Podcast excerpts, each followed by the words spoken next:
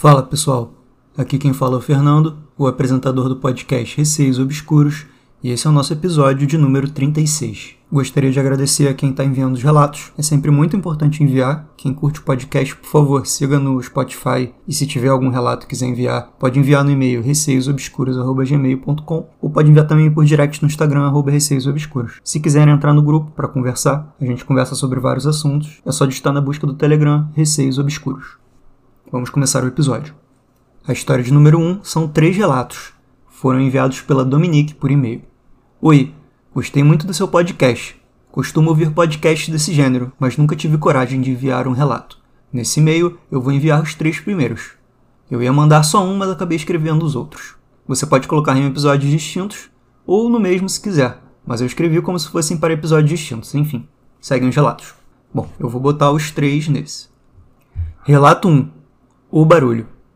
Eu estou ouvindo seu podcast faz uns dois meses e resolvi enviar meus relatos de eventos e alguns sobre pesadelos estranhos que tive também. Vou começar pelo primeiro evento que eu passei. É o mais antigo, que eu me lembre, e foi quando eu tinha uns 9 anos. Minha família tinha o costume de todos os domingos assistir filmes juntos, e nessa noite vimos A Bruxa de Blair. Meus pais acharam ruim, porque não aparece a bruxa, mas eu e meu irmão ficamos um pouco assustados com o filme meu irmão mais do que eu. Ele sempre teve mais medo de filmes de terror do que eu, que sempre adorei. Por causa disso, ele dormiu no meu quarto naquela noite. Nos preparamos para dormir, ele colocou o colchão no chão e, para ele não ficar vendo debaixo da cama, eu coloquei o meu colchão no chão também.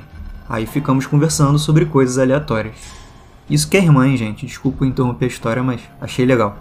Até que durante um breve silêncio que fizemos, depois de rirmos muito de algo que falávamos, Ouvimos um barulho estranho na janela. Era como se alguém passasse devagar pela janela, batendo algo contra as grades da mesma. Quando chegou na última grade, aquilo que parecia uma eternidade parou. Continuamos em silêncio, esperando ouvir mais alguma coisa. Olhamos um para o outro com os olhos arregalados e eu perguntei se ele ouviu também, e ele confirmou. Meu irmão ficou bem assustado, porque eu lembro que no filme dizem que a bruxa levava crianças que ficavam acordadas tarde da noite. Eu falei que a vassoura que eu tinha visto perto da janela podia ter caído e feito aquele barulho, para diminuir a tensão que ficou. Conversamos por mais meia hora até nosso pai aparecer e mandar a gente ir dormir. No dia seguinte, eu tomei café e logo em seguida fui no quintal para ver se a vassoura estava lá ou se tinha algo perto da janela que poderia ter causado barulho. E não tinha nada. Inclusive, a vassoura que deveria estar ali estava caída no corredor paralelo ao meu quarto um corredor externo que dava na garagem. Acho difícil alguém ter pulado no nosso quintal, porque tínhamos um fila brasileiro, um cachorro que tinha quase 1,90m de altura quando ficava em pé nas patas traseiras. Todos tinham medo por ser bem grande, apesar dele nunca ter mordido ninguém. Também só tinha como pular lá se fosse pela casa dos vizinhos. E em casa, a vassoura nunca ficava naquele lugar. Ficava na lavanderia, ou perto da janela do meu quarto e da janela do meu irmão, que era logo ao lado. Bom, esse foi o primeiro relato que eu vou contar. Acho que foi o mais tranquilo de todos. Relato 2: Boneca. Quando eu tinha 10 anos, eu ganhei da minha tia, irmã mais velha do meu pai, uma boneca de 1,20m, loira de olhos azuis. Não lembro se tinha um nome, mas naquela época as bonecas altas eram populares por causa das bonecas da Xuxa e da Angélica.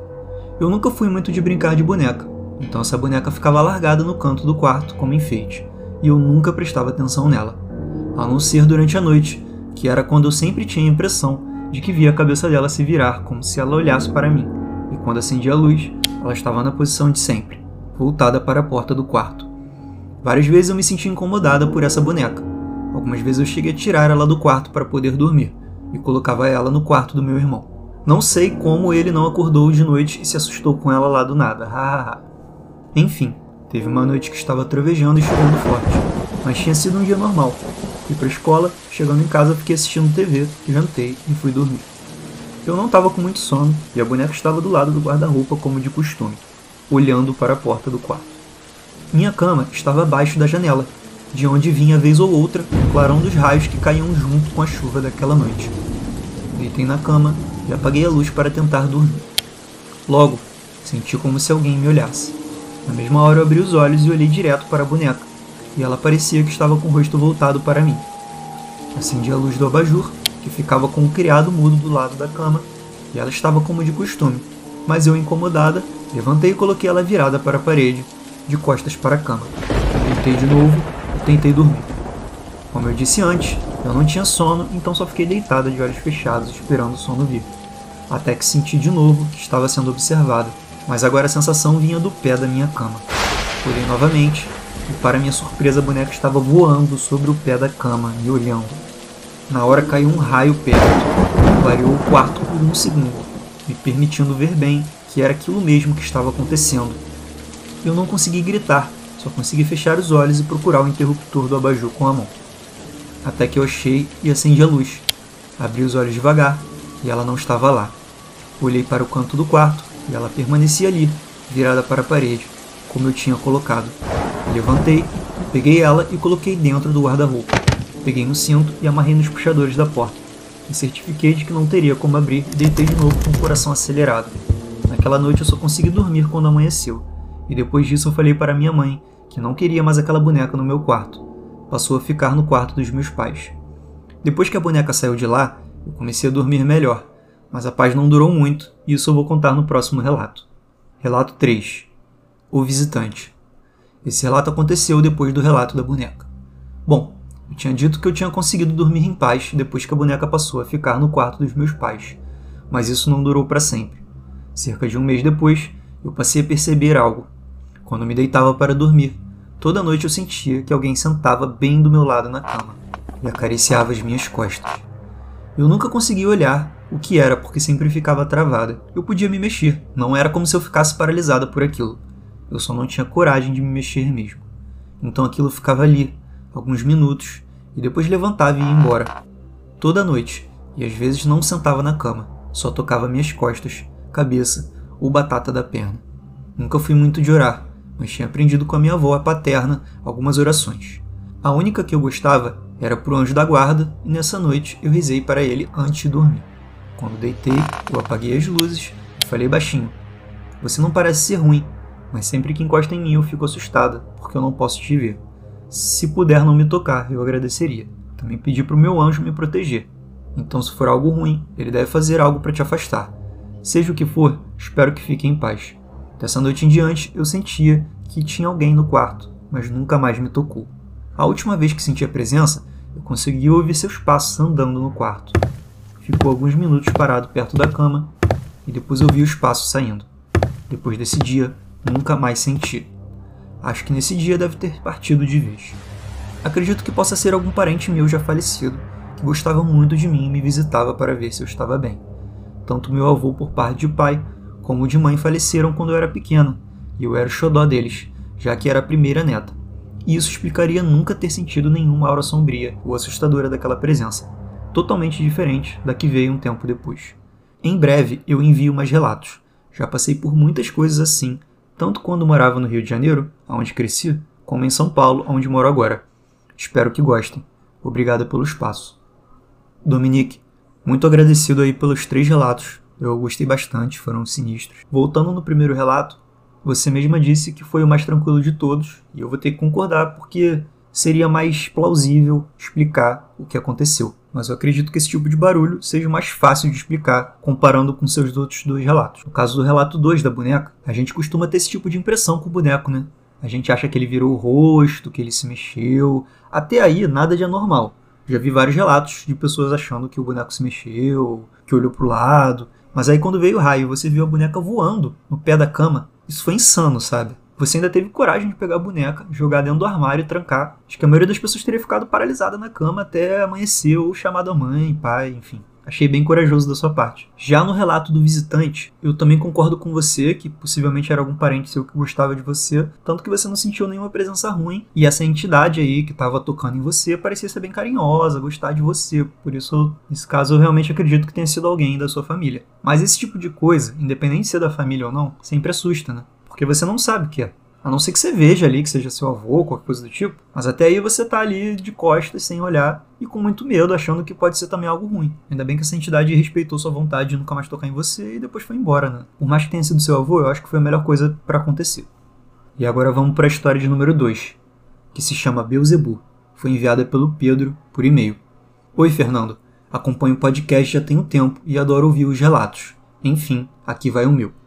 Há mais ou menos dois meses, algumas coisas estranhas começaram a acontecer comigo e com a minha namorada. Eu sou sensitivo desde criança e comecei a sentir um clima pesado na minha casa, uma presença maligna. No início de fevereiro, comecei a sentir um cheiro de fezes humana no meu quintal, sendo que é impossível alguém de fora ter acesso a ele. Eu também comecei a sentir um cheiro forte de algo podre na cozinha. Eu questionei as pessoas que moram comigo e ninguém mais sentia esses cheiros.